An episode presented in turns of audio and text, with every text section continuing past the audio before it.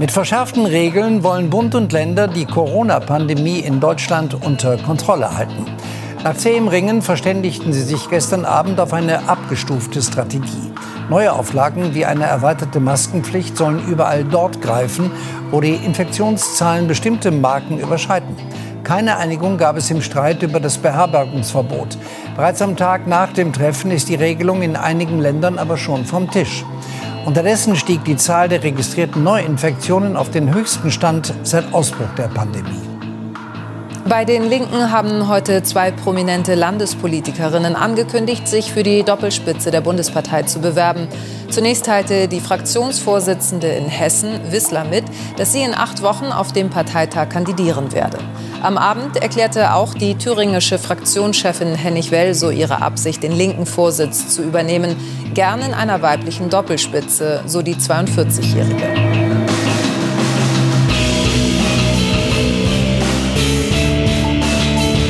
Und damit herzlich willkommen zur 150. Episode vom Jungpolitischen Podcast. Mit dabei Roman. Einen wunderschönen guten Tag und ebenfalls mit dabei Simon. Und anders als bei der 50.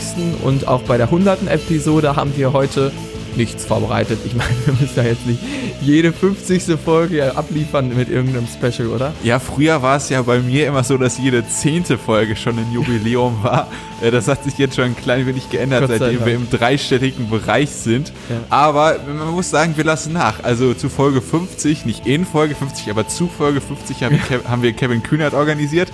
In Folge ja. 100 gab es dann irgendeinen scheiß Rückblick und äh, ja. bei, bei irgendeinem Jahresdingens gab es Quizze. Äh, also wir, wir, der, der Abbau der Qualität in äh, Sachen äh, Specials zu irgendwelchen Jubiläen ist auf jeden Fall vorhanden. Ja, aber Roman, ich meine, wir haben in Anbetracht der aktuellen Weltlage einfach keine Zeit, hier irgendwie ja. tolle Quizzes oder Gäste einzuladen, weil einfach so viel passiert, über das man sprechen muss. Ich meine, wir stehen ja kurz vor einer zweiten Welle oder sind wir schon inmitten der zweiten Welle eigentlich? Ich weiß nicht, ich würde sagen, die Welt befindet sich wahrscheinlich äh, schon so langsam äh, in, in dem Be an dem Beginn der zweiten Welle. Deutschland. Der Coronavirus-Pandemie übrigens, sollte man nochmal sagen, das hatte ich nicht gesagt, auch wenn ich denke, jeder weiß, der die Folge aktuell hört, was gemeint ist, aber die für die Historiker, die in zehn Jahren reinhören, damit die wissen, worüber wir sprechen, ja. Genau, vielleicht nochmal kurz, die Bundesrepublik, das war dieses Staatskonstrukt. das will ich ja wohl nicht hoffen. Ja. Ähm, aber du hast recht, also ich würde sagen, weltweit befinden wir uns schon in der zweiten Welle des, der Covid-19-Pandemie. In Deutschland sind wir immer noch so ein paar, ich glaube, es ist immer noch von der äh, ein bis zwei Wochen befinden wir uns hinter dem Weltgeschehen. Ähm, aber mhm. auch hier wird die Lage immer angespannter und es droht tatsächlich zu eskalieren, um jetzt mal Bild äh, Ton anzunehmen. Also Bildton im Sinne von Bildzeitung, nicht Bildton ja, als verstanden. Widerspruch. Gut. Und was man auch gerne vergisst in Anbetracht der Corona-Pandemie, die uns ja täglich begleitet, ist, dass jetzt eigentlich auch in weniger als einem Jahr Bundestagswahl ist ähm, im Jahr 2021. Wir können natürlich noch nicht sagen, inwieweit Corona dort eine Rolle spielen wird oder nicht. Trotz allem müssen sich die Parteien jetzt so langsam schon mal aufstellen, sowohl personell als auch inhaltlich. Im zweiten Teil wollen wir gucken, wie die Linke das macht, nachdem wir uns ja bereits mit der FDP und auch der SPD diesbezüglich schon einmal auseinandergesetzt haben. Das allerdings erst in Teil 2. Also wir gehen jetzt zuerst die Kleinstparteien durch und werden dann immer größer und sprechen irgendwann über die Grüne und die CDU. Das war ist jetzt das ein äh, SPD-Diss vor allem, oder? Ich denke, da die SPD ja noch den Anspruch hat, sowas wie Volkspartei zu sein, war es eher ein SPD-Witz, aber eine FDP-Kleinstparteienwitz ist natürlich auch immer sehr gerne gesehen hier im jungpolitischen ja. Podcast. Bevor wir uns jetzt aber hier endlos in der Einleitung um eigene Gags verstricken, wollen wir tatsächlich mal anfangen mit dem einen Thema. Erste Thema ist aufgrund der Aktualität natürlich die zweite Welle und dazu habe ich den Beitrag vorbereitet.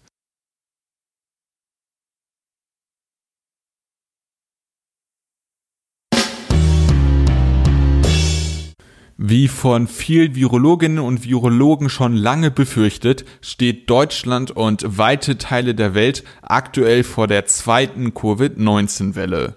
Zum Stand der Aufnahme gibt es laut Robert Koch Institut 7334 bestätigte Neuinfektionen in Deutschland. Dieser Wert ist ein neuer Rekord. Allerdings kann man die Zahlen nicht direkt mit den Werten aus dem Frühling vergleichen, da damals wesentlich weniger getestet wurde.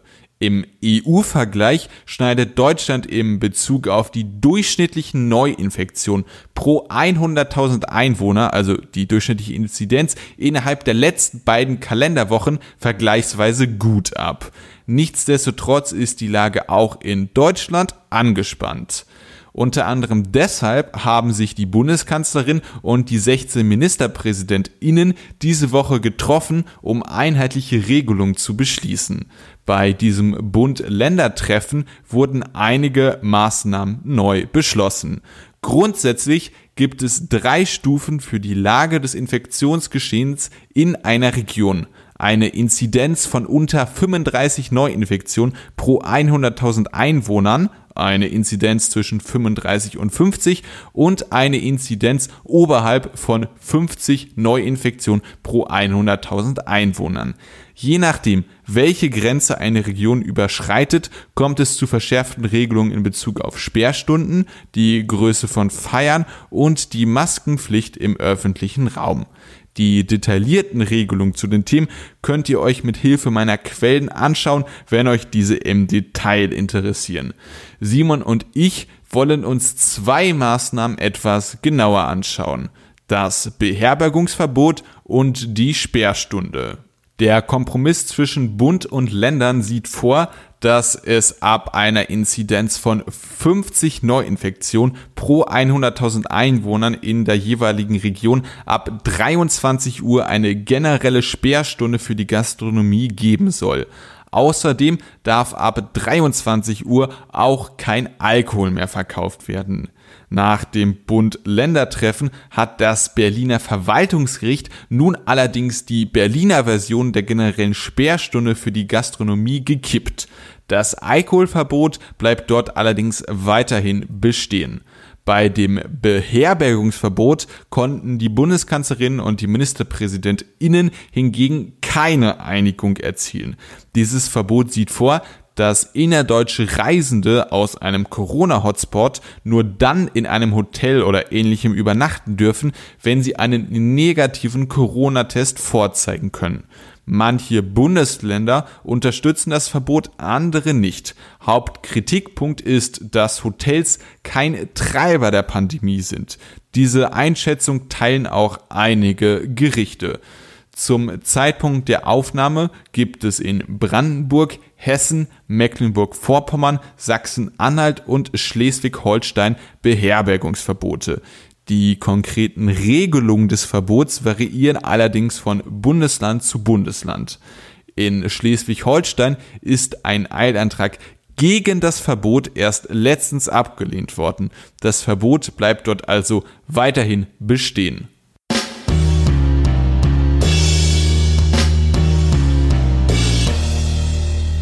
Da Simon mir strikt verboten hat, lange Beiträge zu schreiben, ja. muss ich jetzt tatsächlich noch etwas zusätzlich zu dem Beitrag sagen, was ich Ach, aufgrund wow. meiner äh, vorgegebenen Maximallänge nicht mehr in den Beitrag schreiben konnte. Und zwar, nein, so schlimm ist es nicht. Ich übertreibe jetzt natürlich etwas. Äh, zum Punkto Beherbergungsverbot. Die äh, Bundesländer, die das gekippt haben, haben das teilweise auf eigenes Bestreben gemacht, beispielsweise das Saarland, glaube ich, falls sich irgendjemand fürs Saarland interessiert und dort Urlaub machen will.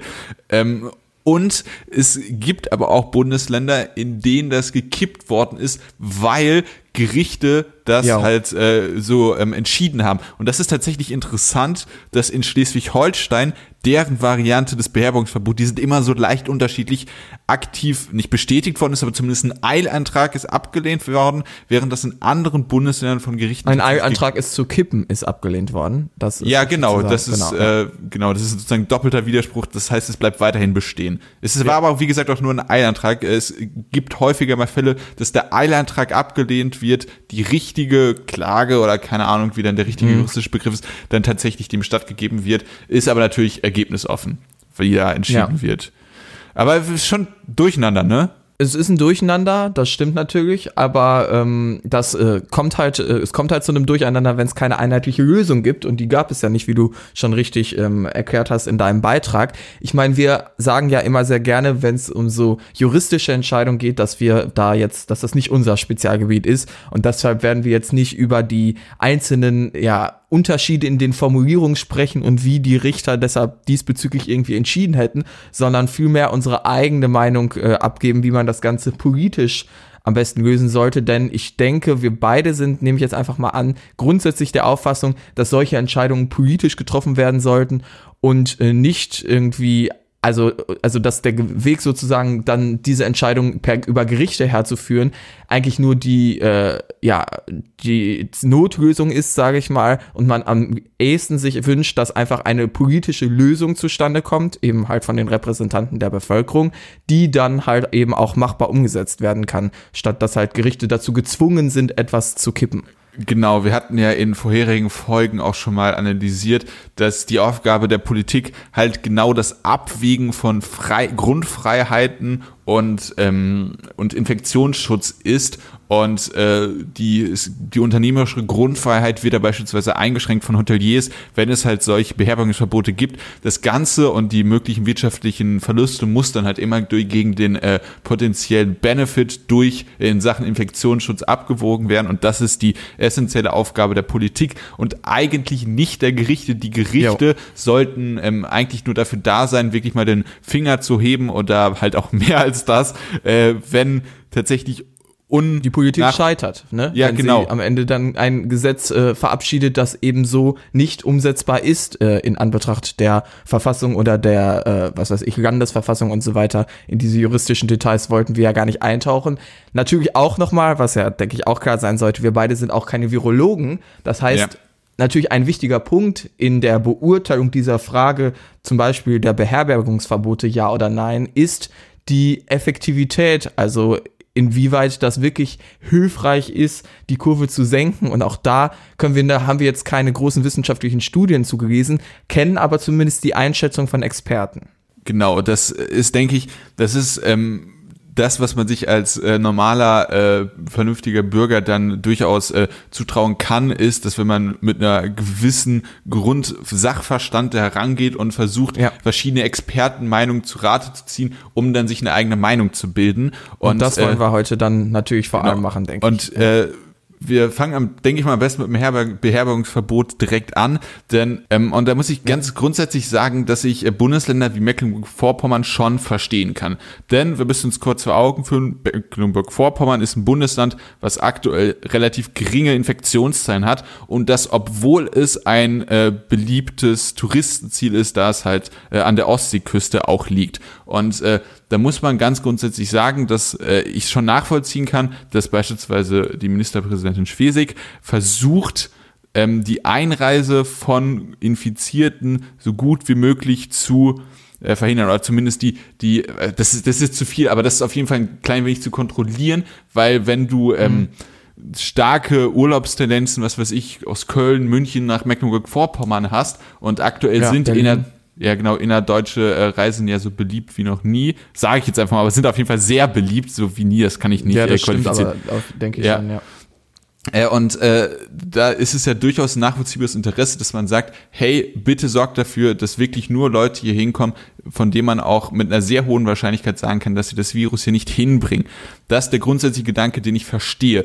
Das Problem ja. ist allerdings erstmal die Uneinheitlichkeit bundesweit und vor allem, dass es tatsächlich so ist, dass gerade im Hotelbereich halt äh, kaum Ansteckung stattfinden. Und da kann man sich denken, grundsätzlich nachvollziehbar Gedanke, aber in der Praxis dann äh, doch nicht so ähm, entpuppt sich das dann doch nicht so, wie man es jetzt theoretisch erwartet hätte. Die Sache, die man da abwägen muss, äh, hast du ja schon ganz gut beschrieben. Ich denke, ein Argument halt und was ich auch nachvollziehen kann, was eben gegen diese Beherbergungsverbote spricht, ist das, was du jetzt zuletzt angesprochen hattest, dass in Hotels, dass das eben nicht die Hotspots sind. Wenn man sich anschaut, wo kommen die Infektionen her, das waren jetzt teilweise im Reiserückkehrer und es sind vor allem Partys halt von ja. äh, äh, mit größeren Menschengruppen, wo dann sich eben auf Dauer halt wahrscheinlich nicht an die Hygienevorschriften gehalten wird.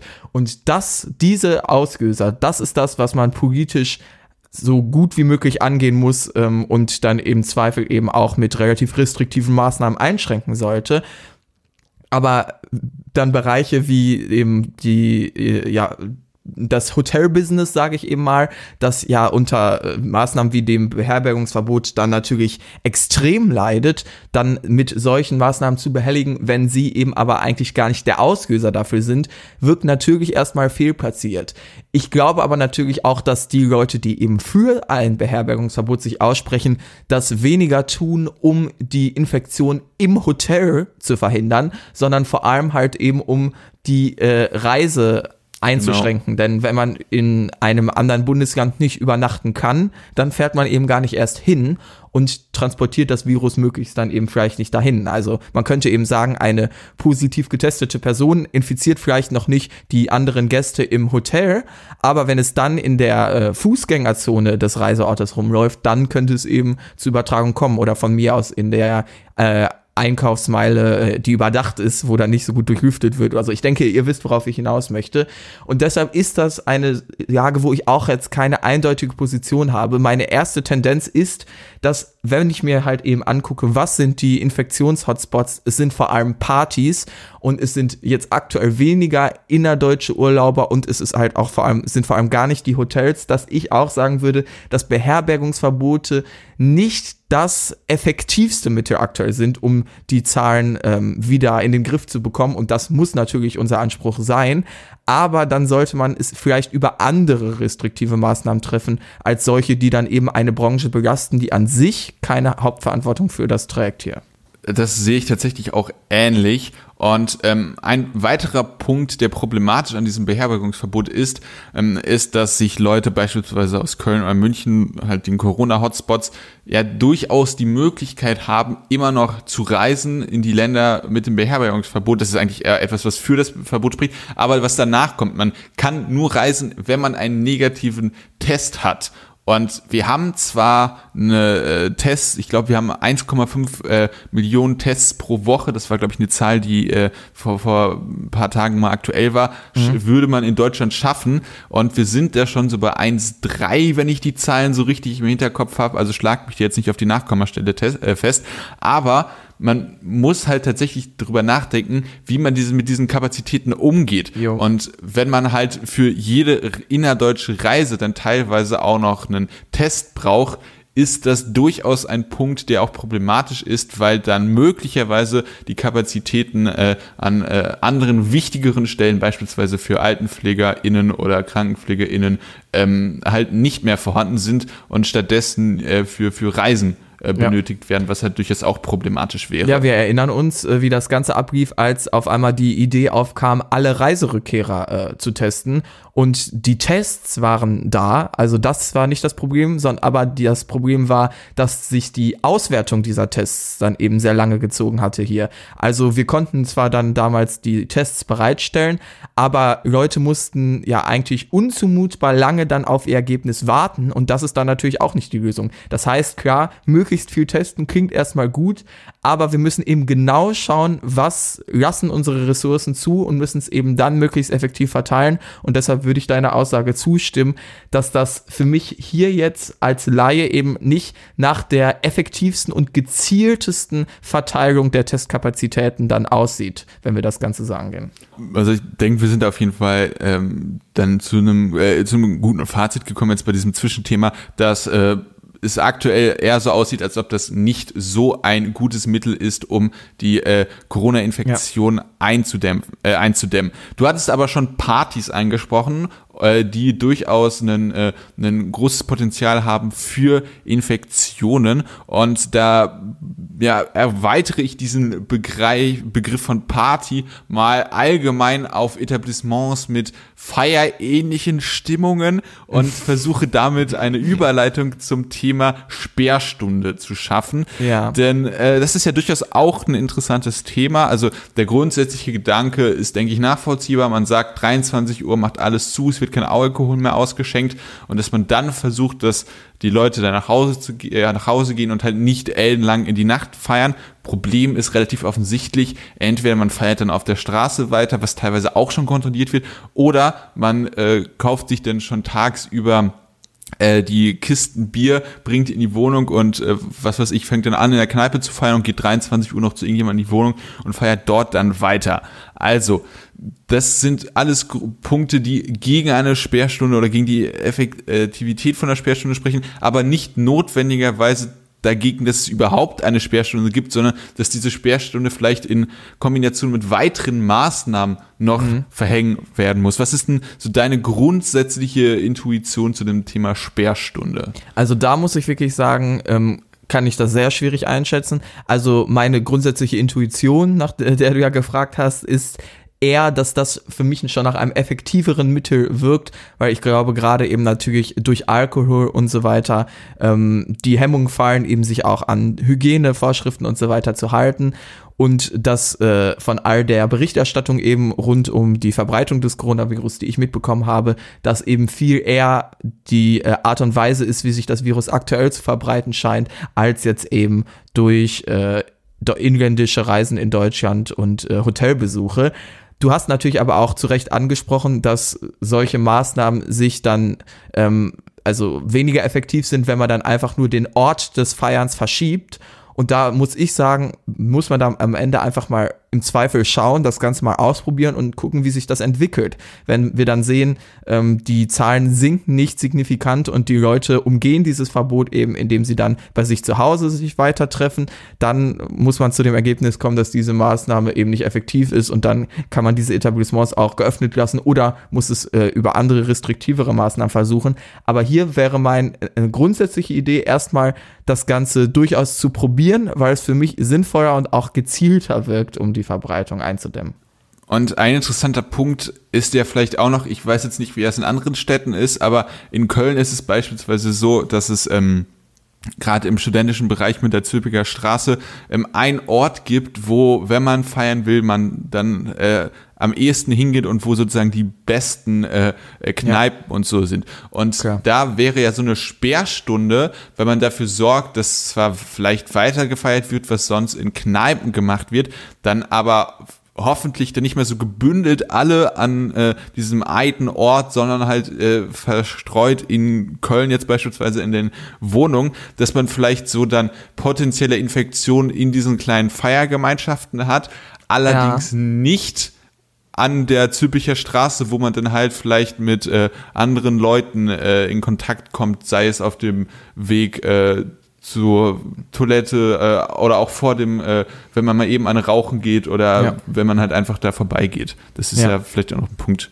Das, genau, das Ganze muss man dann eben schauen, da, wie das sich dann jeweils gestaltet, können wir jetzt natürlich noch schwierig vorhersagen. Ich würde sagen, wir können ja auch noch einmal bevor, also hast du noch eine spezielle Maßnahme, die du dir noch im Konkreten Nee, ich, ich wollte tatsächlich noch eine Sache sagen. Ähm, ja, was ich hier aber jetzt nicht verstehen kann bei der Sperrstunde, ist, warum Gastronomie allgemein schließen muss. Also warum nicht sagen, wir machen ab 23 Uhr oder von mir aus auch ab 22 Uhr ähm, ein Ausschenkverbot von Alkohol ähm, oder von mir aus sagen wir, was weiß ich, ab 21 Uhr eine Ausholverschenkung von Alkohol, dann darf im Zeitraum von 21 bis 22 oder 23 Uhr der Alkohol, den man vor 21 Uhr noch bestellt hat, getrunken werden. Und ab 23 Uhr darf in diesen Etablissements dann auch gar kein Alkohol mehr konsumiert werden, dass man aber Restaurants weiterhin offen hält, weil dort kann man ja Hygienestands auf jeden Fall gut einhalten, ja, aber also dass ist, ja. äh, so eine Sperrstunde dann für Kneipen gilt, dass man sagt, irgendwie ab 23 Uhr sind Kneipen zu, Restaurants dürfen allerdings mit diesem Ausschenkverbot auch länger aufhaben.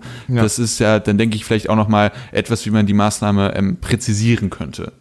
Klingt für mich auf jeden Fall sehr sinnvoll. Am Ende müssen wir jetzt natürlich sagen, klar, wir können nicht vorhersehen, wie sich all diese Maßnahmen ja, auswirken, klar. aber das ist ja eben das Interessante ähm, und auch das, was ja Politik eben ist, dann halt entscheiden zu müssen und präventiv handeln zu müssen, ohne natürlich schon die Ergebnisse von all dem zu kennen, was man dann im Zweifel beschließt. Ich würde jetzt vielleicht einmal noch mal zum Abschluss den allgemeineren Blick äh, werfen und sagen, okay, jetzt haben wir hier wieder eine zweite Welle, wir werden wieder ganz restriktiv, verbieten wieder ganz viel, nee, ähm, ja, gehen damit natürlich auch Branchen sehr hart an, ähm, zerstören damit vielleicht auch wieder Existenzen. Wie soll das denn auf Dauer weitergehen, wenn wir das Virus jetzt wieder eingefangen bekommen ähm, und dann wieder äh, zu Lockerungen kommen und dann kommt vielleicht wieder eine dritte Welle? Also ist das die Art und Weise, mit diesem Virus tatsächlich umzugehen? Oder müssen wir uns grundsätzlich ja mal die Frage stellen, wann ist denn vielleicht auch ein Zeitpunkt gekommen, an dem solche Maßnahmen eben nicht mehr hinnehmbar sind aufgrund der Dauer? Wir hatten ja schon mal vor einigen Folgen die Diskussion mit diesem Schäuble-Zitat, dass eben die Würde des Menschen über auch am Ende dem Leben steht und man vielleicht nicht alles eben diesen Todeszahlen und Infektionszahlen unterordnen sollte. Wie siehst du das denn? Ich denke, ein, äh, ein tatsächlich einen ähm, Turning Point in der äh, ganzen Pandemie ist tatsächlich, wenn man einen Impfstoff hat. Und bis dahin befürchte ich tatsächlich, dass wir mit Situationen, wie wir sie jetzt haben, weiterleben müssen. Und das wird auf jeden Fall auch starke Verlierer haben, gerade den Gastronomiebereich. Und dort wird es dazu kommen, dass äh, tatsächlich Existenzen äh, äh, ja, zerstört werden. Dort muss man dann allerdings, wenn möglich, versuchen, ähm, entweder die Betriebe zu unterstützen, inwieweit das sinnvoll ist, oder halt den Sozialstaat als Abfangnetz bereitzuhalten. Ja, genau. Ich denke, dass also ich habe, ich kann absolut keine seriöse Einschätzung dazu geben, wann ein Impfstoff kommt. Aber wenn der Impfstoff kommt, äh, kommt dann ist es Game Changer und dann äh, wird es auf jeden Fall auch möglich sein. Na, ist, das ist natürlich äh, auch nochmal eine Frage. Also wir können, das, das ist jetzt ganz viel Spekulation, aber ist das wirklich so, dass wir sagen können, der Impfstoff kommt und auf einmal kriegen wir alles in den Griff? Das setzt voraus, dass der effektiv verbreitet wird, dass jeder daran ja, kommt,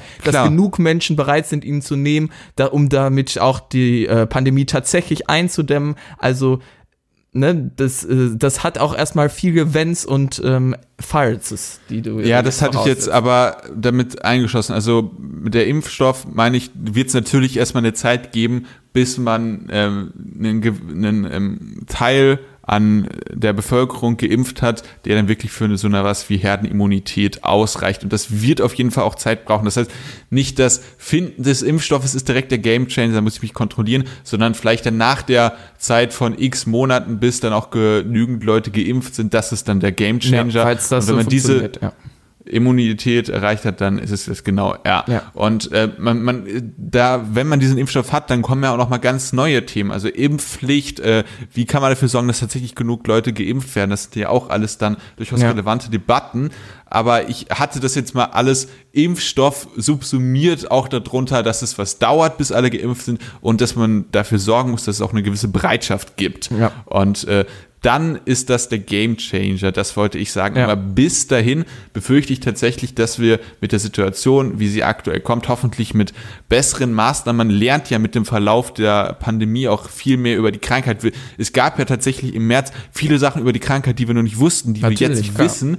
Und ja. es wird jetzt auch wieder in einem halben Jahr mehr Sachen geben, die wir über die Krankheit wissen. Es gab jetzt, glaube ich, sogar schon ähm, ein paar Fälle, wo jemand nochmal infiziert worden war. Also mhm. ob es so etwas wie Immunität nach einer Infektion gibt, das ist, soweit ich das als Laie äh, verstanden habe, auch noch etwas, was, was äh, im, äh, nicht hundertprozentig klar ist. Und das sind alles Sachen, die man äh, erforschen muss, wo man mehr Wissen äh, sich aneignen muss, um dann die Maßnahmen und auch die Infektionsherde, die Infektionsauslöser besser eindämmen zu können mit staatlichen Regelungen. Aber bis zu einem Impfstoff, der verbreitet in der äh, Gesellschaft dann ähm, halt in den, sich in den Körpern der Bevölkerung befindet. Ähm, dauer, mir ist jetzt keine bessere Formulierung eingefallen. Äh, bis dahin müssen wir mit äh, Regelungen, die so in etwa sind wie aktuell, ausgehen. Ich denke, so Themen wie dann eben Impfpflicht und so weiter, das sind Debatten, die noch auf uns zukommen, die wir jetzt noch nicht haben müssen. Ähm, ich denke, dass ich dir auch im Großen und Ganzen so zustimme. Also ich sehe noch nicht die Verluste als durch jetzt eben die restriktiven Maßnahmen, die jetzt auch gerade wieder in Anbetracht dieser zweiten Welle beschlossen werden, als so groß an, dass wir sagen müssen, okay, nein, das können wir so nicht hinnehmen, dann ist uns das relativ egal und wir nehmen einfach die Verbreitung, die exponentielle Verbreitung des Viruses so hin. Für mich sind diese Maßnahmen immer noch hinnehmbar und tolerierbar. Deshalb sehe ich das aktuell auch noch ähnlich wie du, dass wir das ähm, als Hauptziel immer noch haben sollten, das Virus einzudämmen und dass das Ganze eben hinnehmbar ist. Trotzdem ist die Analyse absolut richtig, dass das sehr viele Verlierer mit sich ziehen wird und da ist es dann eben Aufgabe, Aufgabe der Politik und des Sozialstaates, eben diese Leute gezielt aufzufangen. Deshalb würde ich sagen, ähm, natürlich, diese Pandemie hat sehr viele Verlierer, die wie immer natürlich auch die Schwächsten der Gesellschaft sind, die mit dem geringsten Einkommen, die mit den unsichersten Berufen. Und es ist unsere Hauptaufgabe und wahrscheinlich die größte politische Herausforderung dieser Pandemie, diese Menschen eben so aufzufangen, dass wir das Ganze, äh, ja, in einer einigermaßen ähm, harmonischen äh, Art und Weise gestalten können, als Gesellschaft dieses äh, Virus und diese Pandemie hinter uns zu bringen.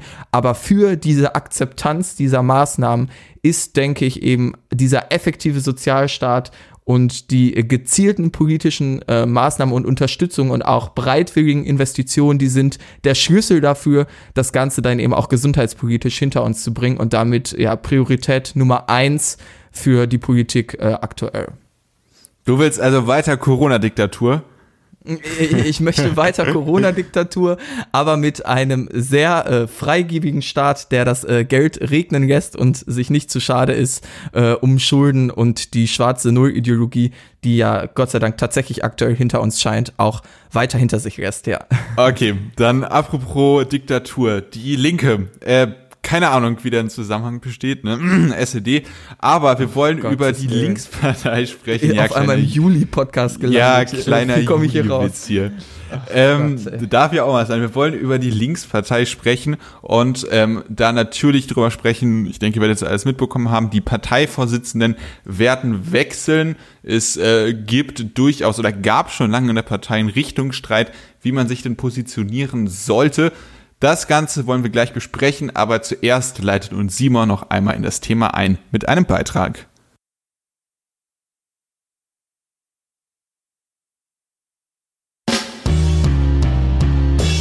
In weniger als einem Jahr ist schon wieder Bundestagswahl. Klar, in Anbetracht der Coronavirus-Pandemie scheint dieser Termin noch sehr weit weg. Trotzdem beginnen die Parteien langsam, sich für September nächsten Jahres in Position zu bringen. Über die SPD und ihren Kanzlerkandidaten Olaf Scholz und eine mögliche Neuausrichtung der FDP haben wir bereits gesprochen. Heute werfen wir einen Blick auf die Linke. Ende August hatten die aktuellen Parteivorsitzenden Katja Kipping und Bernd Rieksinger bereits ihren Rückzug angekündigt. Die Satzung der Linken empfiehlt ihnen einen Wechsel nach acht Jahren. Kipping und Rieksinger hatten die Partei 2012 als Doppelspitze übernommen. Nach aktueller Planung soll in zwei Wochen auf einem Parteitag in Erfurt die neue Spitze gewählt werden. Bis jetzt sind nur zwei Kandidaturen bekannt. Die thüringische Fraktionsvorsitzende Susanne Henning-Welsow und die hessische Fraktionsvorsitzende Janine Wissler.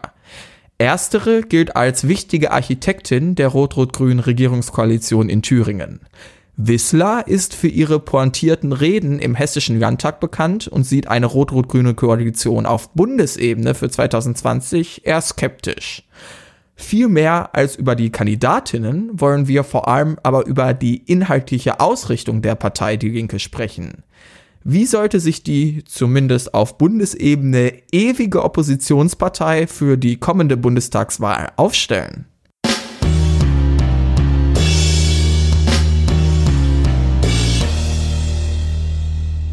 Dass die Linke eine ewige Oppositionspartei sei, wird ihr tatsächlich häufig vorgeworfen. Und äh, ich weiß gar nicht, Marc-Uwe Kling, da weiß ich, dass Simon ein äh, Fan ist. Aber äh, hast, hast du eigentlich schon Quality Land und im besten Fall auch schon den neuen Teil Quality Land 2.0 gelesen oder gehört? Du hast äh, dieses Buch ja tatsächlich schon mal hier im Podcast empfohlen und ich muss sagen, ähm, nein, ich habe Shame. mal, ich glaube, Shame, shame, shame Ja, äh, vielen Dank. Ich meine, relativ schnell nachdem dieses Quality Grant rauskam, hatte ich mal in dieses Hörbuch reingehört, aber es hatte mich irgendwie nicht gepackt. Ist aber auch schon länger her. Vielleicht sollte ich ihm noch mal eine zweite Chance geben. Aber ich bin jetzt sehr gespannt, was Quality Land mit meinem Beitrag zu tun hat. Roman, überrasch mich. Den letzten Satz ist nicht, aber davor die letzten drei Sätze ignoriere ich jetzt einfach mal. ähm, denn das Ganze muss man vielleicht ganz kurz erklären. Also das handelt von Deutschland in einer satirischen Dystopie, wo halt, äh, wo man sich gerade so auf Sachen Digitalisierung und so ähm, konzentriert, aber auch auf die Politiklandschaft. Und dort überspitzt gibt es dann äh, eine nicht nur eine große Koalition sogar, sondern die größte Koalition aus ähm, die Parteien haben ihre Namen geändert, aber offensichtlicherweise CDU, CSU und SPD. Und die regiert die ganze Zeit. Und in dem Bundestag gibt es dann auch noch eine Partei, die sich selber freiwillig in Oppositionspartei umbenannt hat, weil sie nie den Anspruch hat, überhaupt in die Regierung zu gehen, weil sie damit äh, ihre komfortable Position einfach immer alles kritisieren zu können ähm, verlieren würde und potenziell auch Wählerklientel. Und das ist ja durchaus etwas, was nicht notwendigerweise in dieser überspitzten Formulierung, aber der Linken schon vorgeworfen wird. Und man muss sagen, einerseits ja, vielleicht ist da was dran, aber andererseits faktisch stimmt es halt auf Länderebene zumindest nee, nicht, eben. denn dort ist sie ja durchaus schon in äh, Regierungsbeteiligung und in weiser Voraussicht meiner Anmoderation habe ich auch geguckt, dass sie in Thüringen, Bremen und Berlin aktuell ähm, in einer Koalition ja. sind und sie waren schon mal in Brandenburg und Mecklenburg-Vorpommern beteiligt. Ja, also die Analyse, dass die Partei als solche, die Linke als äh, gesamte Partei nicht an der Regierung interessiert wäre, ist offensichtlich nicht richtig. Auf Bundesebene kann man das vielleicht natürlich noch so behaupten. Dazu sollte man dann aber auch sagen, dass die Linke ja jetzt nicht seit Gründung der Bundesrepublik ähm, existiert und dass äh, es auch jetzt noch nicht so viele Möglichkeiten gab, wenn ich so drüber nachdenke, wo das überhaupt eine realistische Option war, dass die Linke mitregiert. 2013 wäre jetzt, glaube ich, das einzige Jahr, was mir einfallen würde. Da gab es tatsächlich eine rot-rot-grüne Mehrheit. Am Ende hat die SPD aber lieber mit der CDU regiert als mit den Grünen und den Linken. Und das lag bestimmt auch an einigen Positionen der Linken, die eben damals einfach ja zu weit weg waren. Die SPD würde sagen von der realpolitischen Lage, die äh, Linke würde sagen, ja, aber das sind eben grundsätzliche Prinzipien, die wir haben. Zum Beispiel der Austritt aus der NATO würde mir da spontan einfallen oder generell das Aufgeben jeglicher sicherheitspolitischer äh, Beteiligung und äh, die absolute, ja, ähm, ich sag mal, Abrüstung in Deutschland. Und äh, ich meine, die Linke ist zwar nicht offiziell für die Abschaffung der Bundeswehr, aber ich sag mal, viel Finanzierung äh, soll daher an äh, haushaltspolitischen Mitteln auch nicht hin. Und all das sind Punkte, die damals eben scheinbar nicht vereinbar waren oder wo die Linke nicht bereit war, sie aufzugeben, um eventuell mitzuregieren. Jetzt inzwischen sind Katja Kipping und Bernd Rieksinger ja echt ziemlich lange, acht Jahre Parteivorsitzende gewesen und mein erster Eindruck ist, dass sie sich zumindest etwas mehr in Richtung einer rot-rot-grünen Koalition geöffnet haben. Wie siehst du das, Roman? Das sehe ich auf jeden Fall auch so. Also allein die Tatsache, dass sich jetzt beispielsweise in Bundesländern die Regierungsbeteiligung ähm, ja immer häufiger zustande gekommen ist, wenn die Linke es überhaupt mal geschafft hat, in den äh, Landtag reinzukommen, was ja in den, äh, ich habe gerade eine Karte vor meinen Augen, in westdeutschen Bundesländern tatsächlich eher die Ausnahme ist. Also dort sind sie nur in Hessen, Hamburg, äh, Bremen und im Saarland im äh, Bundestag. Ähm, Landtag. Das Landtag, meinte ich, Entschuldigung. Also wenn sie, wenn es eine äh, linke Mehrheit gibt, dann haben sie da auf jeden Fall drüber gesprochen. Und Katja Kipping hat das auf Bundesebene ja jetzt in den letzten Tagen äh, sogar immer mal wieder und auch schon früher aktiv betont, dass wenn es eine linke Mehrheit gibt, man da auf jeden Fall drüber sprechen muss und dass das Ziel der Linkspartei auch eine linke Mehrheit ist, dafür neue Mehrheiten zu schaffen. Das heißt, die Linke wird sich auf jeden Fall äh, Rot-Rot-Grün als Ziel gesetzt haben. Ob sie dann ähm, Meinst du? vielleicht also die Linke, das ist natürlich schwierig, das ist eine Partei. Ja, also wenn du das so die Linke meinte ich jetzt Kipping und Rixinger. Okay, das ist okay. tatsächlich eine mhm. äh, Simplifizierung, die hier ähm, dann nicht so ganz treffend war. Ähm, aber es gibt ja dann durchaus, also ich kann es mir nicht anders vorstellen, als im Falle eines Koalitionsvertrages, dass die Linke, die dann der ganzen Basis, äh, den ganzen Parteimitgliedern zur Abstimmung noch einmal vorlegen muss. Und das deutet ja, äh, das hat ja dann auch schon die Eigenschaft, dass das auf jeden Fall etwas sein muss, wo die Linken auch durchaus eigene Position durchgesetzt haben und wo man halt nicht die SPD oder FDP machen kann, sich einfach an einer Regierung zu beteiligen, ohne eigene Akzente tatsächlich äh, da setzen muss, zu können. möchte ich aber zumindest an unsere eigene Analyse des Koalitionsvertrages erinnern damals, wo wir beide zu dem Entschluss kamen, dass die SPD doch erhebliche Akzente im letzten zum, äh, Koalitionsvertrag zumindest äh, von der Großen Koalition durchgesetzt hatte. Aber ja. Dann, dann, dann weiche ich dem geschickt aus und sage, in der Wahrnehmung der Bevölkerung. Okay. So kann man nämlich jede Aussage treffen. Der Bevölkerungs-CM, da ist eine repräsentative ja. Studie jetzt bereit. Ne? Ja. Gravitation gibt es nicht in der Wahrnehmung der Bevölkerung, gut. Äh, aber sei es drauf, du hast ja auf jeden Fall recht. Also die, die SPD hat wahrscheinlich inhaltlich durchaus was geschafft im Koalitionsvertrag. Ob die Umsetzung dann immer funktioniert, ist was anderes. Ja, und ist aber auch ein ganz anderes Thema. Ja, genau. Aber ich, der generelle Kritikpunkt oder der generelle Punkt, den ich ansprechen wollte, ist ja, dass die Gefahr besteht, dass man sich als Juniorpartner durchaus ähm, Profil verliert. Ja, genau, das ist der zentrale Punkt. Und äh, da wäre natürlich dann die interessante Frage, wohin bei einem Linksbündnis Leute der Linkspartei gehen. Das wäre wahrscheinlich einfach ins Nicht-Wählen. Vielleicht entstünde dann ja noch eine Alternativpartei, was ich jetzt nicht weiß, ob man noch so eine vierte linke Nein, also Partei bräuchte, wenn man. Das glaube ich alles nicht. Also erstmal glaube ich auch, dass die äh, Basis der Linken ähm, das äh, überhaupt nicht äh, diese Meinung hat, die du da am Anfang skizziert hattest von der ewigen Oppositionspartei. Ich meine mal gehört zu haben, dass drei Viertel der linken Basis sogar sagen, sie können sich eine rot-rot-grüne Koalition vorstellen, also der Wählerbasis. Das heißt, mh, da stimme ich dir einfach nicht zu in dieser Analyse. Ich glaube, jetzt nicht allerdings, also wir hatten ja, ich hatte ja zu Beginn die Frage gestellt oder zumindest in den Raum geworfen, dass die Linke sich vielleicht ein bisschen mehr in Richtung Rot-Rot-Grün geöffnet hat. Ähm, also durch eben die Führung von Bernd Rieksinger und Katja Kipping, insbesondere Katja Kipping, die ja da unter den beiden eher der äh, Faktor in Richtung Rot-Rot-Grün war, so wie ich das wahrgenommen habe. Aber ich weiß nicht, ob ich meine, es ist generell, wir können für die nächste Bundestagswahl spielen noch so viele Faktoren eine Rolle, dass man das alles schwierig sagen kann. Aber noch eine Pandemie beispielsweise. Das wäre nochmal wirklich ein Dealbreaker. Das glaube ich jetzt nicht, aber äh, es kann eben noch viel auch mit der Pandemie passieren bis dahin. Was ich sagen möchte ist, ich kann mir relativ, also bis jetzt ist fast noch nicht vorstellen, wie so ein Bündnis aussehen sollte. Da sich für mich die Grünen eher Richtung CDU gerade orientieren ähm, und die SPD mit Olaf Scholz auch. Deshalb äh, sehe ich da jetzt noch nicht so die Zukunft. Trotzdem, wie, also aus Sicht der Linken sollten wir uns ja jetzt die Frage stellen, wie muss man sich inhaltlich ausrichten? Sollte man offensiv in diesen Bundestagswahlkampf gehen ähm, mit den Themen, mit denen man immer in den Wahlkampf geht, ähm, sozial, soziale Gerechtigkeit und so weiter, das ist, denke ich, alles Gesetz, aber auch wieder mit so Sachen wie äh, Austritt aus der NATO und offensiv zu seinen Prinzipien stehen. Oder sollte man offensiv vielleicht eben eine Regierungsbereitschaft signalisieren, um vielleicht auch eine SPD unter Olaf Scholz und die Grünen dann ein bisschen unter Druck zu setzen, wo ich nämlich glaube, dass bei diesen beiden Parteien, äh, SPD und Grün in der Basis, nämlich auch Rot-Rot-Grün grundsätzlich eher positiv gesehen wird. Also erstmal, grundsätzlich sollte man das mit dem NATO-Austritt was, was stille halten beispielsweise und da vielleicht nicht drauf bestehen.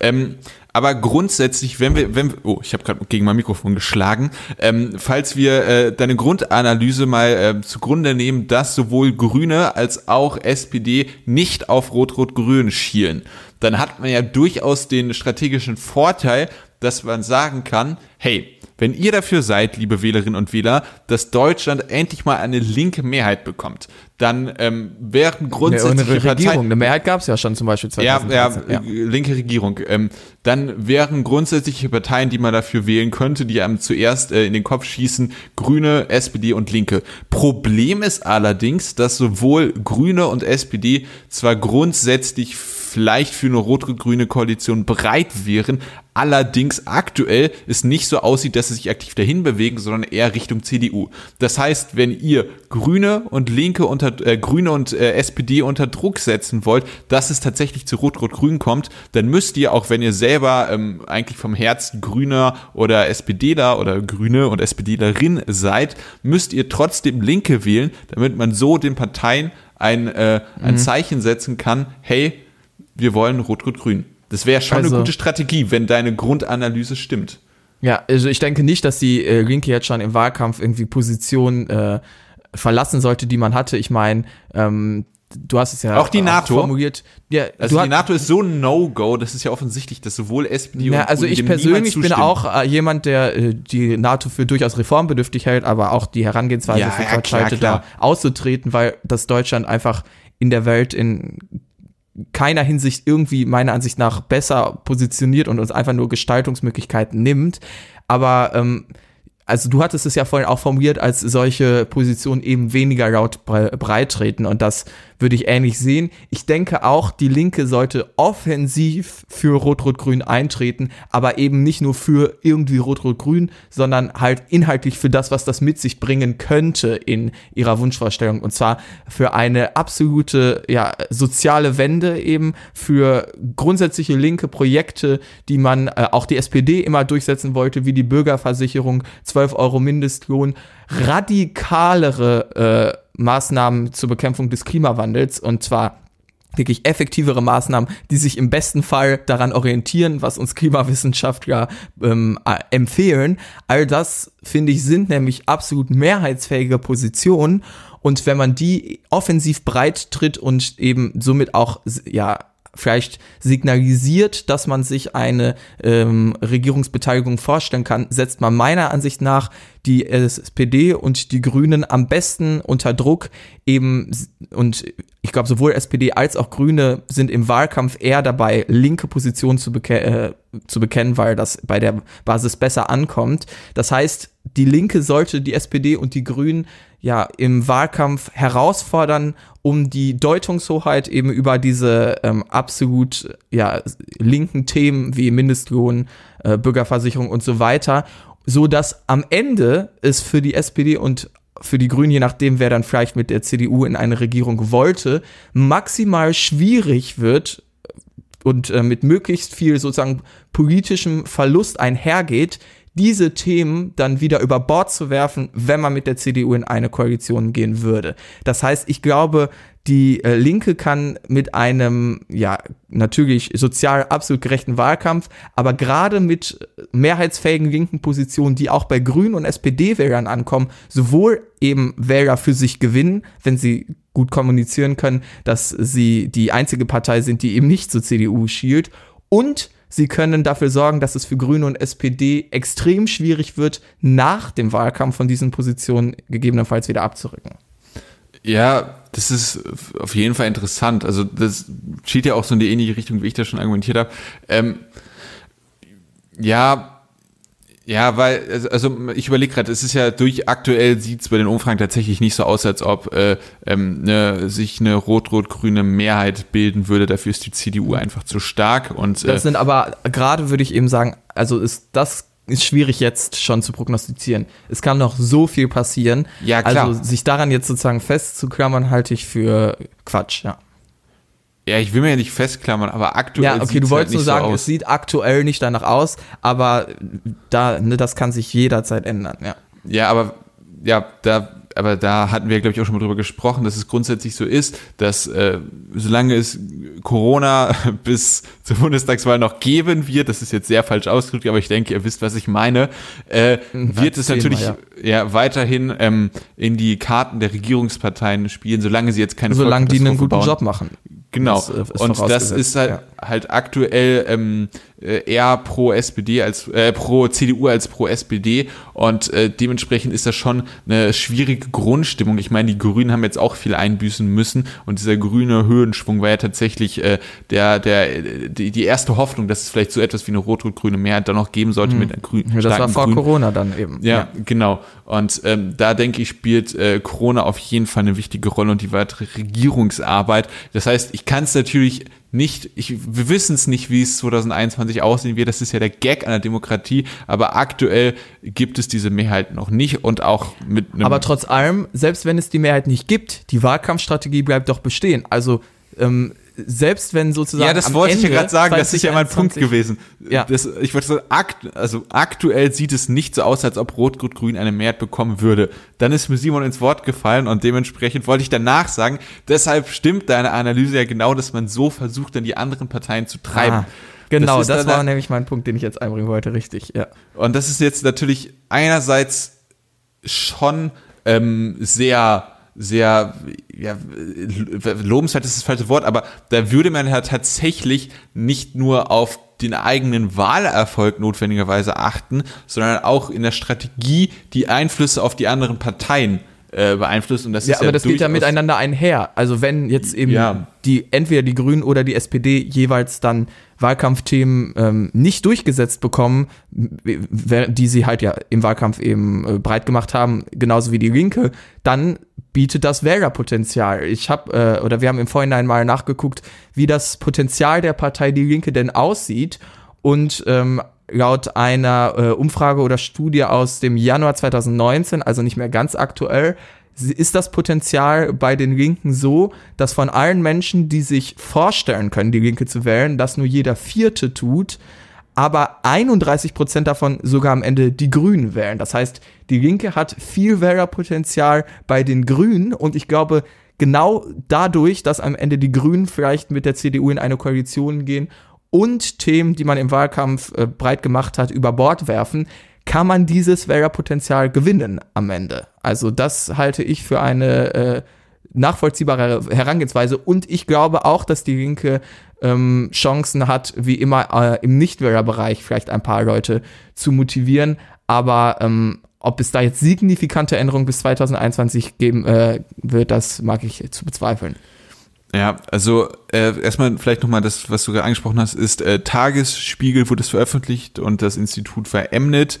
Ähm, und ich weiß nicht, ob du die Zahlen gerade so hundertprozentig ja. verständlich vorgelesen hast. Also so. 22 Prozent aller Wahlberechtigten können sich grundsätzlich vorstellen, die Linke zu wählen. Und ja. von diesen 22 Prozent wählen 31 Prozent die Grünen.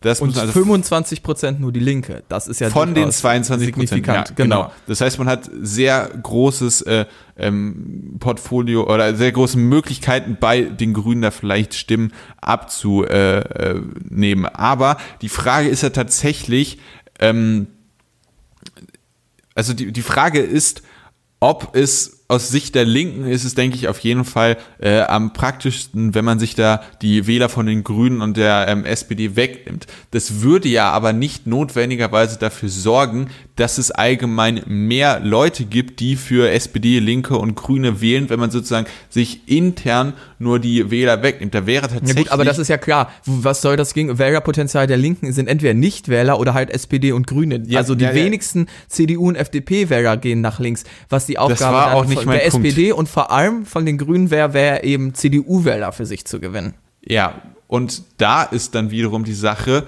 ähm, inwieweit es denn dann klug ist für wenn sich jetzt die Linke wirklich versucht, die Stimmen von Linke, SPD und Grüne, was man natürlich als Partei nie macht, aber gehen wir mal davon aus, von den drei Parteien die Stimmen zu maximieren, wäre es ja tatsächlich interessant zu gucken, ob es klug ist, die Linke, äh, die Grüne und die SPD so sehr nach links zu ziehen, wenn die SPD und die äh, Grünen ja tatsächlich genau bei CDU beispielsweise Wähler und Wählerinnen abjagen äh, sollen.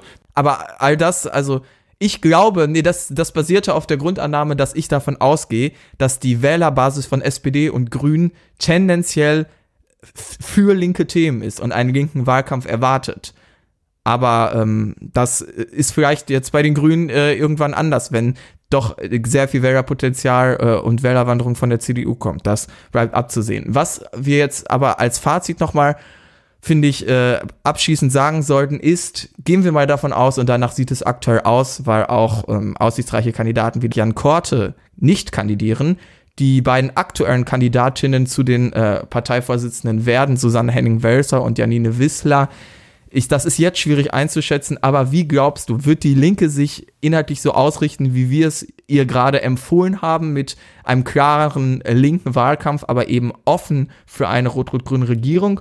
Oder wird man doch kommunizieren, dass man eigentlich vorhat, weiterhin Oppositionspartei zu bleiben? Du hast es schon richtig gesagt, es ist echt schwierig vorherzusehen. Nein, Spaß. Ja, also, also ich glaube, nicht, aber also man, du hast ja schon richtig herausgearbeitet, wie die beiden inhaltlich eher einzuordnen sind und gerade die Frau mit dem Doppelnamen aus Thüringen äh, ist ja auch, so, ja. ja genau, ist ja auch ähm, in der Koalition dort in der Rot-Rot-Grün. Das heißt, sie hat ja auf jeden Fall Erfahrung und ist dann so einem Projekt grundsätzlich nicht verschlossen. Im Gegenteil, würde ich sogar sagen. Ja, man wird halt immer sagen, muss ja, die Inhalte müssen trotzdem richtig sein, aber das sagt ja immer jeder Politiker und ja. jede Politikerin. Äh, dementsprechend, bei ihr scheint es so, dass, äh, wenn sie sich jetzt nicht komplett inhaltlich verkaufen müssten, dass es durchaus eher Richtung Rot-Rot-Grün ist. Und ja, Janine Wisser kann ich wirklich nicht einschätzen, ob ja. die, äh, also sie ist also ja tatsächlich in dieser linken äh, sie ist sozusagen im Gegenteil des Seeheimer Flügels in der Linke Mitglied gewesen. Die tritt sie ja jetzt aus, weil das sie war, meinte. Hat kein Mensch verstanden, was du okay, da sagen sie, wolltest. Sie war im Link, sagen, also es gibt, lass mich kurz erklären. Also es gibt in der, der Linkspartei gibt es für die verschiedenen Flügel ähm, sagen wir mal, Realos und Funis, auch wenn es die Begriffe von den Grünen sind, gibt es sozusagen ähm, in der Partei Untergemeinschaften im äh, rechten Flügel der Linken und im linken Flügel der Linken und sie war Mitglied in einer Partei, diese antikapitalistische Linke im linken Flügel der Linken. Daraus tritt sie jetzt, da ja. tritt sie jetzt heraus, äh, tritt sie aus, weil sie meint, dass es als äh, Vorsitzende nicht richtig sei, dass man sozusagen bei so einer Unterorganisation dann auch Mitglied ist. Aber das zeigt ja auf jeden Fall, wo sie inhaltlicher ist.